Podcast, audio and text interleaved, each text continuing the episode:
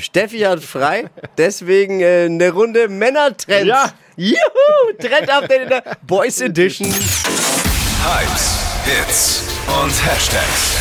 Flo Kerschner Show Trend Update. Ah, Chippy, auf den ist Verlass, der hat was für uns. Was ist hier, was ist im Trend? Es wird dich freuen und uns alle Männer freuen, denn der Y2K-Style kehrt zurück. Gab es schon mal äh, Ende der 90er, Anfang der 2000er äh, und jetzt wieder völlig hot bei TikTok und Instagram. Y2K. Also Y2K heißt, es ist Y2K. alles, erla- genau, Y2K. Alles ist erlaubt, was schrill, dekadent und völlig übertrieben ist. Neonfarben, Paillettenoberteil. Wir Männer können und dürfen wieder alles tragen, egal ob auf der Firmenweihnachtsfeier, äh, für, auf dem Firmensommerfest, Oh. oder auf, auf irgendeinem Festival.